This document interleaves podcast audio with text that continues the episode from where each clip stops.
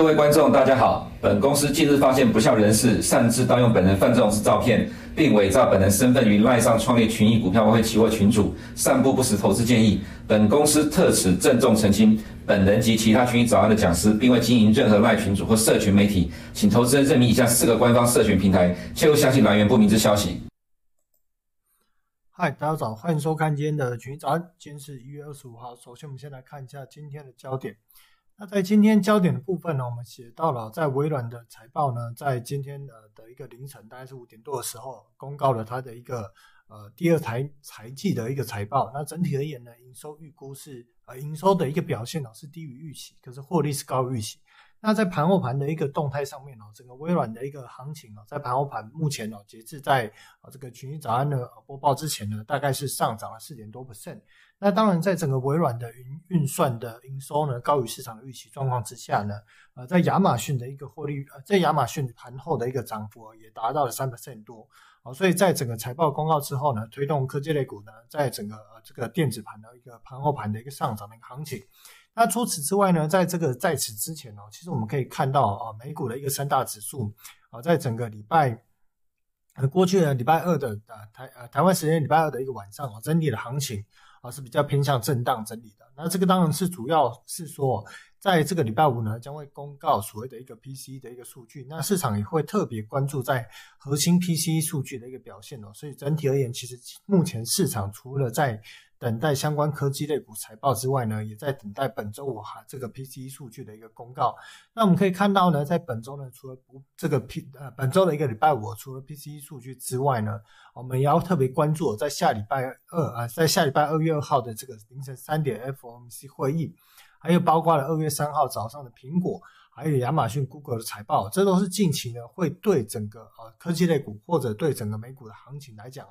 啊，会造成波动比较剧烈的啊一些重要的一个时间点啊，所以在时间轴上面的一个判断呢，我会建议各位投资朋友跟投资先进哦，啊要特别密切的注意呢这几个时间点哦相关的一些啊重要的这个会议啊或者数据的一个公告啊，对行情会产生比较大的一个波动。那再来，我们来看一下微软的一个股价。当然，这个部分呢，它的一个价格是在这个所谓的呃正规时间的一个收盘之后。那整个微软的一个股价呢，呃，大概呢还是维持在接近五十 MA 之呃五十 MA 左右来去做震荡整理。那当然，如果以这个盘后盘的一个收盘价，目前的一个价格大概来到接近两百 MA 啊，但是呢，整体还是进入一个低档压缩一个格局。那我们可以看到呢，微软在第二季的一个营收是五百二十七点五亿哦，略低于市场预估的五百二十九点三。但是在最后 EPS 的部分呢，是二点三二元哦，是略高于市场预估的二点三。那当然，市场也关注的重点就是说，啊，在过去一整年呢，其实受制于高通膨哦，所以很多的一个产业的应用面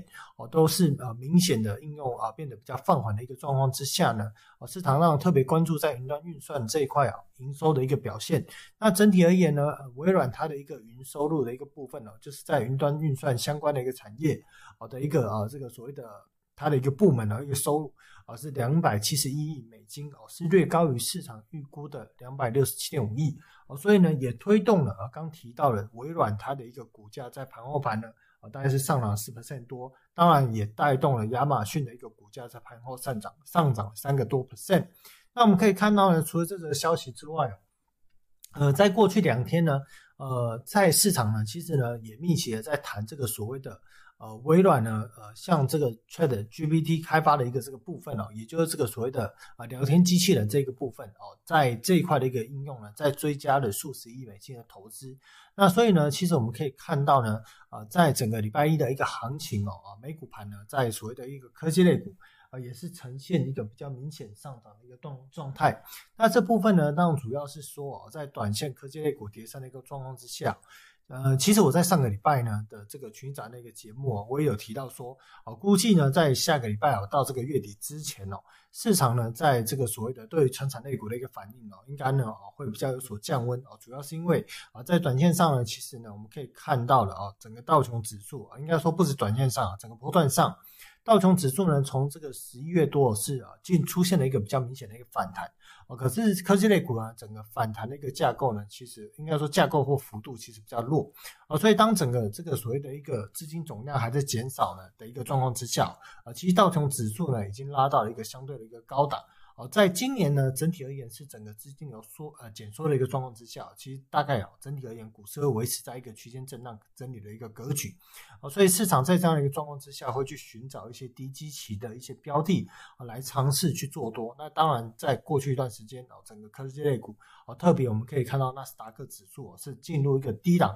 哦横盘横盘震荡整理的一个格局的状况之下，那当然对于市场的这些哦所谓的风险呃。风险爱好者的这些资金而言，或者短线的游资哦，我就会想要去哦做多这个所谓的一个科技类股。所以我们可以看到过去两三天哦，其实整体而言呢，科技类股的表现哦，就如同我在上礼拜提到的哦，在未来的一周，应该科技类股的表现会比传产类股来得强哦。但是呢，这样的一个强势呢，能够维持多久？我就必须要回到我们一开始提到的，在本周五有所谓的一个 PCE 的数据。那到了下礼拜呢，还有这个 FOMC 会议哦，还有重头戏所谓的包括了，像是在 Apple。啊，在这所谓的一个 Google，还有在这个亚马逊啊，都会公告相关的一个财报。那我认为呢，在这些财报的一个数据啊，能够呃向市场预期，在这个下修之后的一个预期表现啊，高于这个市场预期的一个表现吗？以及 FOMC 的谈话啊，是否会对于在近期股市涨多的状况之下进行打压？啊，其实这对于所谓的一个做多的一个角度来讲，都是有风险存在。那当然合理的一个角度。如果伴随我刚刚提到了，当今年呢是随着资金流还在紧缩，哦，最好的状态是区间震荡整理格局的一个状况之下，那反弹到上缘呢，我会觉得哦，可能要在这个月的一个月底开始，啊，要进入一个比较保守看待的一个态势哦，因为有可能在整个一月份的一个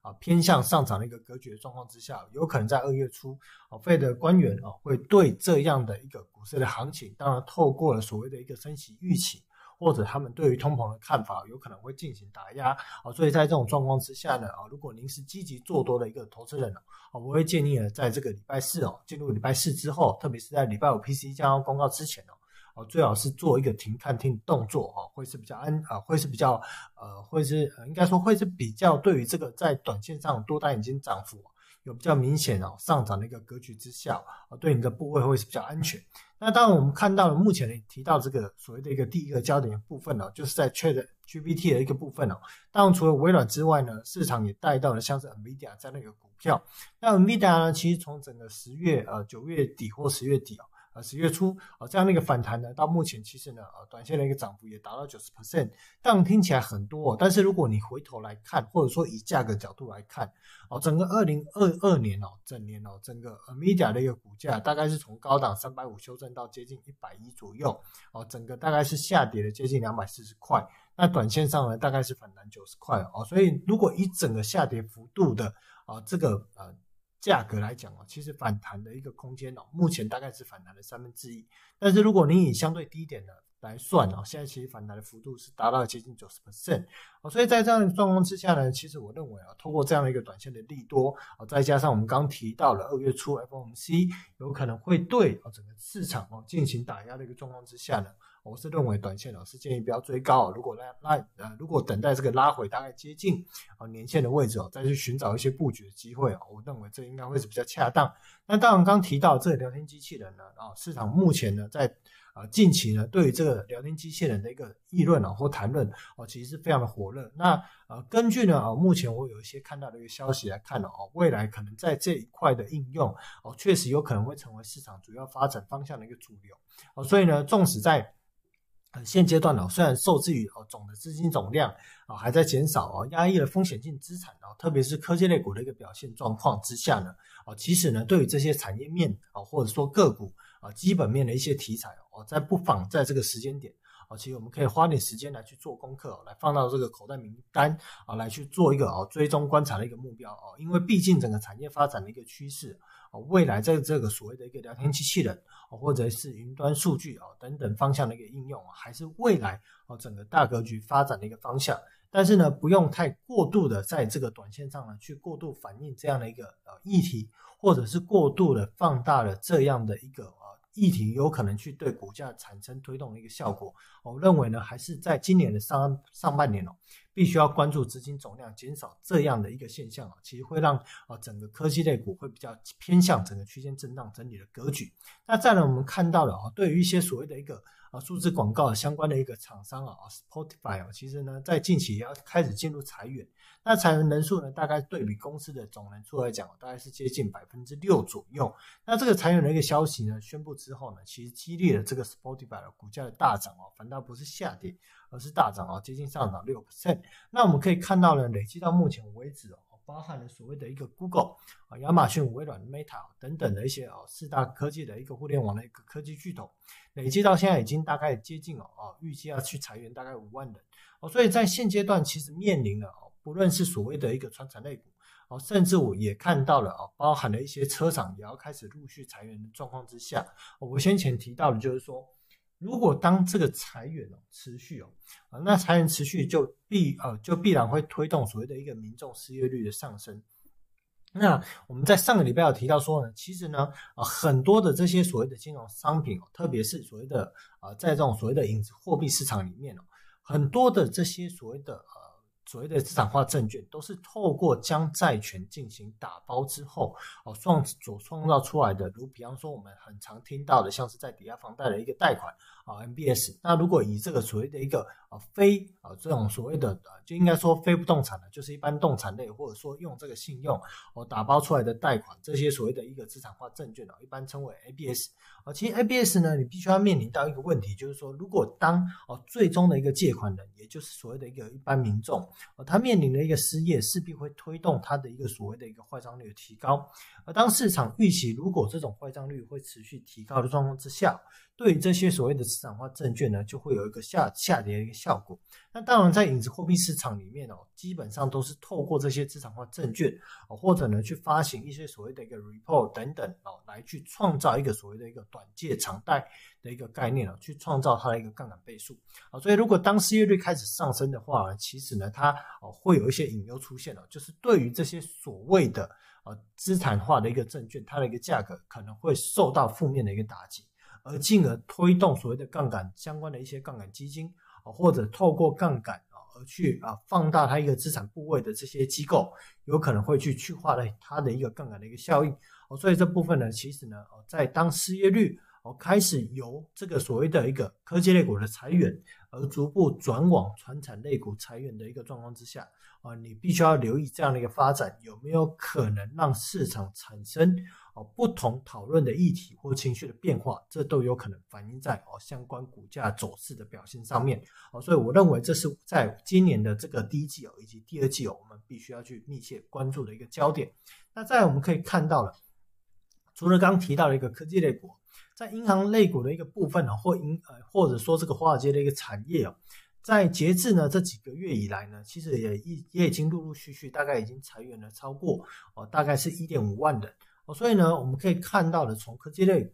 哦，从所谓的银行股，哦，甚至哦，刚提到的一些啊，包含了像是车厂，还有我们还记得吗？先前在过去大概是两到三周之前吧，麦当劳呢也开始在讨论，有可能要在四月份哦宣布这个裁减员工，也就是裁员的这样一个人数。哦，所以呢，其实呢，在这些所谓的一个传产类股，如果也开始裁员的状况之下，我们必须要留意失业率的一个变化。那再来呢，我们看到在上个礼拜有提到了一月十八号呢相关的一个数据哦，特别是在零售销售数据公告之后，哦，让美元指数出现了一个利空不跌的一个迹象。为什么呢？因为当时在这个所谓的一个零售销售数据哦，公告的数值是比预估哦的这个所谓的一个月减负零点九 percent 还来得更低哦。而达到月减一点一 percent，可是这样的一个数据的一个下滑，当然市场的直观的一个反应会说，会认为说啊，这个通膨有效，有可能会降缓哦，所以将会去压低联准会升息的一个最终的一个利率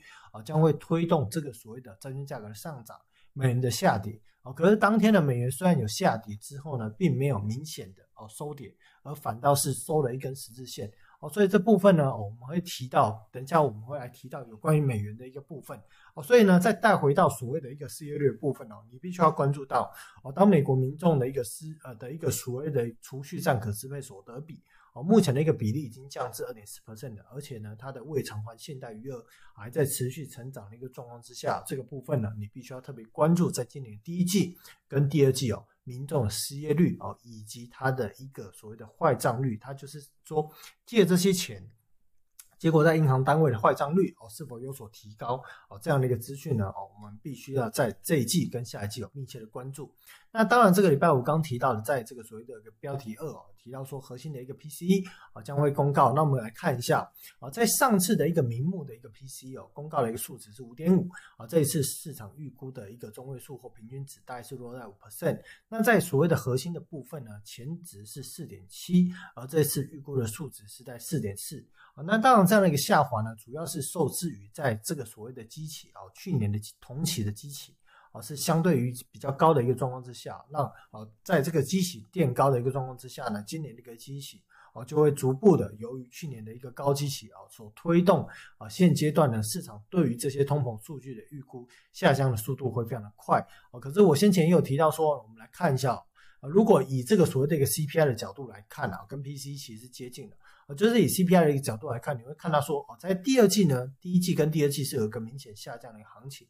哦，可是当来到第三季之后呢，哦，下降的一个幅度，可是当来到第三季之后呢，这个 CPI 下降的速度会放缓。那有没有可能在第二季下降一个速度，就可能没有来的市场预估的哦来的那么明显？这部分其实是有隐忧所隐忧存在。哦，主要的原因是因为呢，在这个所谓的薪资年增率的部分。哦，薪资年增率部分呢，目前还是高达四点六不甚。那当然，服务类的一个通膨呢，主要就是由新增年增年增率来去推动。哦，所以我们必须要在关注哦，在整个二月初哦，非农数据的公告，这也会是市场关注的焦点。哦，所以其实林林总总，其实很多的一个事件哦，或者数据呢，都会在以会都会在这个所谓的二月的第一个礼拜啊，陆续的公告。哦，所以呢。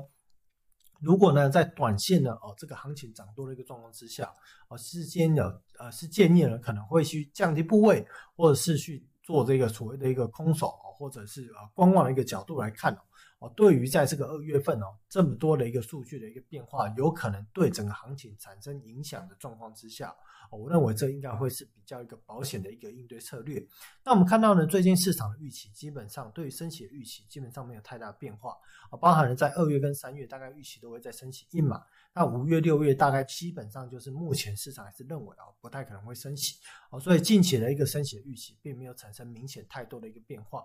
那除此之外呢，我们来看哦，在其他一个啊行情的一个走势面哦，啊标普百指数呢，大概最近两个交易日是站上了所谓的一个两百 MA 哦，但是它还没有突破在这个十一月底或十二月初的一个高点，也就是说呢，如果你拉长到整个 K 线走势来看哦，啊其实呢，如果以大周期来讲啊，还是一高比一高低的状况。啊当然有没有可能突破，这主要就要来看在一月底跟二月初相关的一个数据公告啊。不过整体而言呢，如果啊个人的一个判断啊，就是说资金总量还在减少的状况之下，压力还是偏大啊。所以呢，来到这个区间上面呢，个人我认为是说啊，还是保守来看待会是比较安全。那除此之外，我们再来看看道琼指数呢，啊，基本上最近就是维持在高档横盘整理啊，这样的一个时间点呢，大概已经接近了从。十一月初哦，到现阶段的这个一月初啊，大概接近两个月啊，整个道琼指数大概就是在压缩高档两千点以内区间震荡整理的一个格局。那这部分呢，未来哦，相信市场会开始回头关注哦，传统产业的一个获利表现哦，以及它也在这个所谓的一个裁员好的一个变化上面哦，这将会是市场关注的一个焦点哦。所以呢，如果道琼指数呢，在过去一段时间哦，其实呢。整个过去十月跟十一月已经领先科技类股明显的反弹的状况之下，哦，我是认为呢，呃当道琼指数来到这个位置，哦，还是比较保守看待，会是比较好。那纳斯达克呢，近期呢在低档整理哦，已经从整个十月份哦到一月份，已经大概接近三个月的时间了。那最近的一个上涨呢，基本上是有机会啊来去挑战年线的位置啊。但是呢，别忘了整个科技类股的一个表现呢，还是要被啊，还是要去关注这个所谓的一个殖利率哦。就是说啊，在这个整个联准会升息的一个预期哦，对比十年期公债殖利率的一个变化，对于纳斯达克指数呢，多少还是有一些影响。而除此之外呢，哦，刚其实应该不是说刚刚啊，一直以来我都提到资金总量的部分了哦，所以呢，在短线反弹上来之后呢，其实必须要密切的关注哦，在这个十一月中旬跟十二月中旬这边的压力哦，是否能够有效突破哦？这是短线上必须要关注的一个重点之一，在这个所谓的一个技术面的一个表现上。那两年期公债值利率哦，最近的一个值利率呢，在过去的三个交易日哦，是哦有所稍稍的反弹哦，但是呢，如果以价格来讲，就是稍稍回落哦。可是整体而言，当市场对于联总会终点升息预期已经确定的状况之下，啊，两年期公债的一个价格或者利率啊，大概其实哦，如果以价格来讲哦。哦，这样讲比较不会乱啊。如果单以这个价格来讲，大概就是维持哦一低比一低慢慢垫高的一个态势。那十年期公债值利率呢，最近也是稍稍有所回落啊。当然，在整个礼拜的行情哦是有所哦在呃这个所谓的一个值率有所回升，但是礼拜又有所回落。那如果价格来看哦，或呃更正一下啊，如果以值率来看啊，目前的值利率大概在三点四啊，三点五 percent。那这样其实你去。呃，推算哦，根据联准会现在的一个升息预期哦，在未来几年的一个状况之下哦，其实现在这个位置应该说这个价格啊，其实呢呃是大概稍稍略有偏高的一个状况哦，所以如果你想要去做这个所谓的公债啊，或者相关的一个公司债价格的布局哦。我会建议哦，你等拉回再来去做这样的一个价格，应该会是比较漂亮哦。就如同呢，在过去几个月的一个讲法，我一直认为说，哦，十年期公债殖利率，你说它要立刻能够往上啊，价格要立刻往上，可以去做一个喷出，我认为困难度是比较高啦，因为毕竟目前还是一个高通膨的状况。那联准会呢，也不太可能说立刻在明没有明显见到通膨将会往百分之四哦以下来去下降的一个。呃，状况之下，联总会应该也不太可能贸然去做一个降息的动作，哦，所以呢，基本上呢，会让十年期公债的一个价格，哦，维持在横盘的低档区间震荡的一段时间来讲，应该是会有有所拉长，哦，所以如果以价格的一个角度来看呢，哦，是建议等拉回再去寻找布局的时间点呢，会是比较安全。好，那在这个另外的一个焦点部分，我们可以看到呢，哦，在二零二二年呢。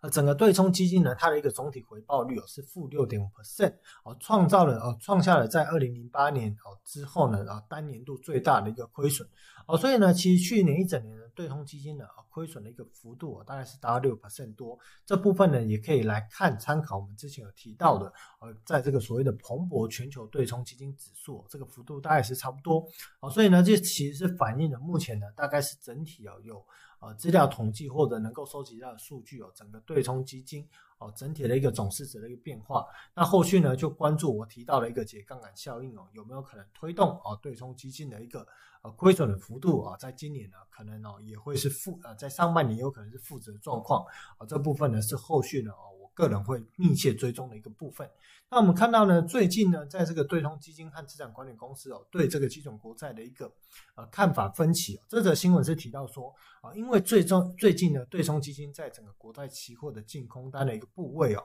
啊已经来到二零一九年以来最高的水准哦，所以这边提到是国债的看法。但是我先前有秀了很多的一个数据给大家看哦，基本上呃，对冲基金呢，它的一个净空单可以达到那么大的一个部位哦，主要原因应该是哦，在这个所谓的期现货啊，基差交易、基差交易的这一块的一个对冲基金哦。因为目前面临的这个所谓的十年期国债或收法，嗯，十年期国债对比收法利率倒挂啊，或者是两年期国债对比收法利率倒挂的一个状况之下，必须要再去开大它的一个杠杆部位，来去榨取更高的一个利润啊，所以导致了在十年期期货的净空单的一个部位啊是。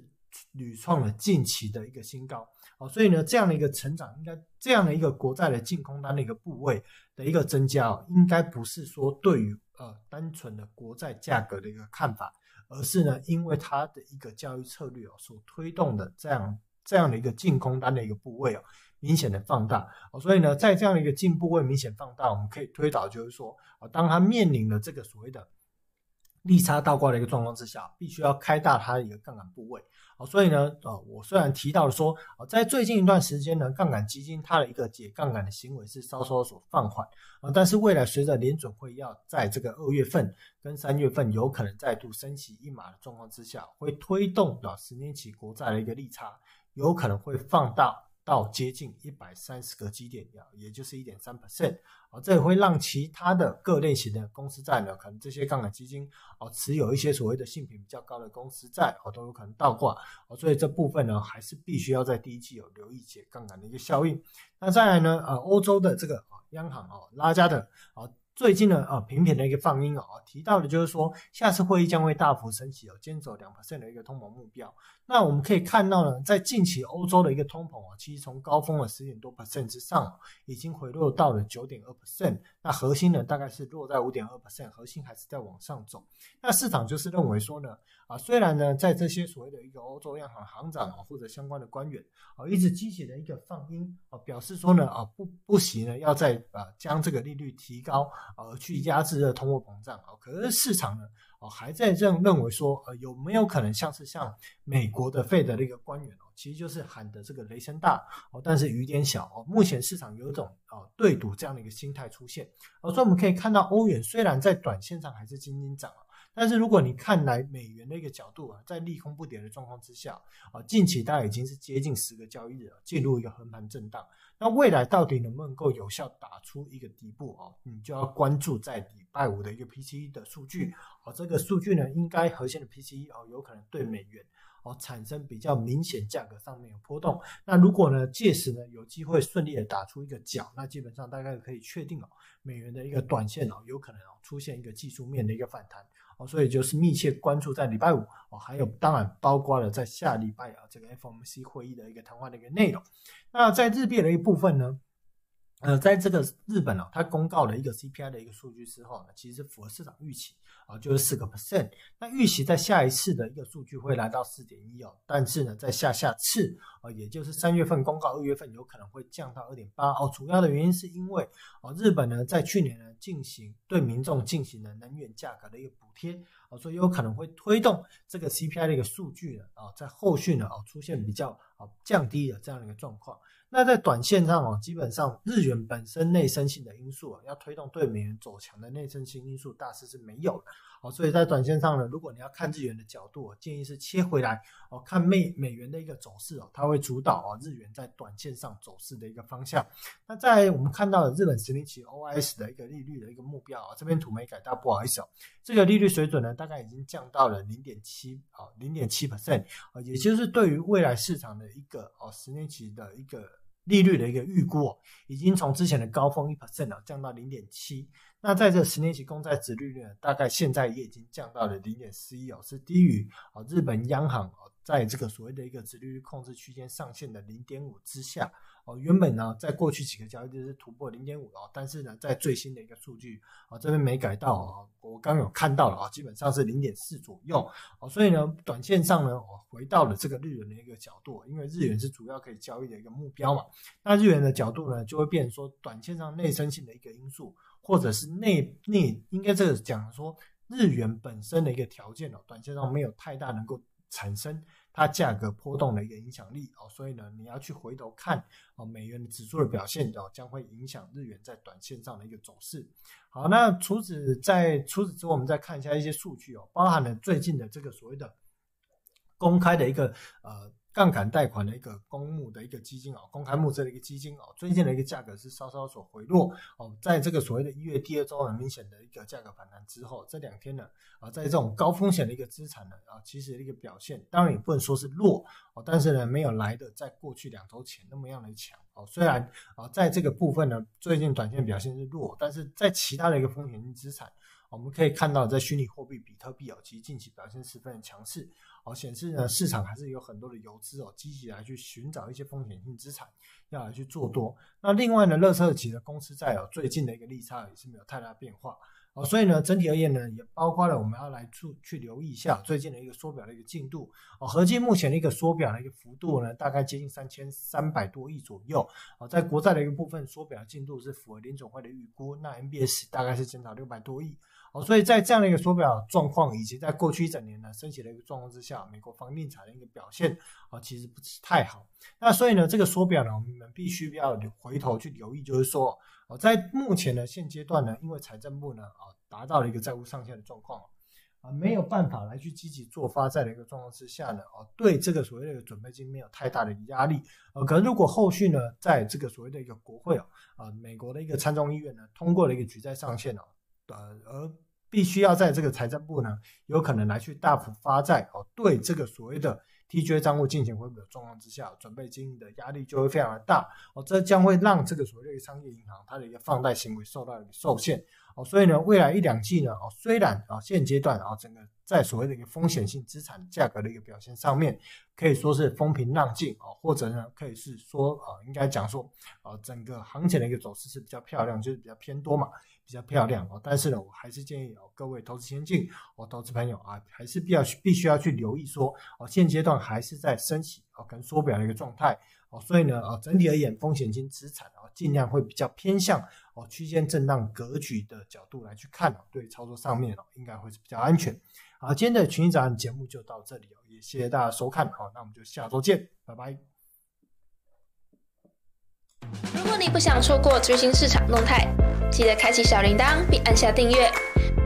此外，我们在脸书、YouTube 以及 Podcast 都有丰富的影片内容，千万不要错过。每日全球财经事件深度解说，尽在群益与您分享。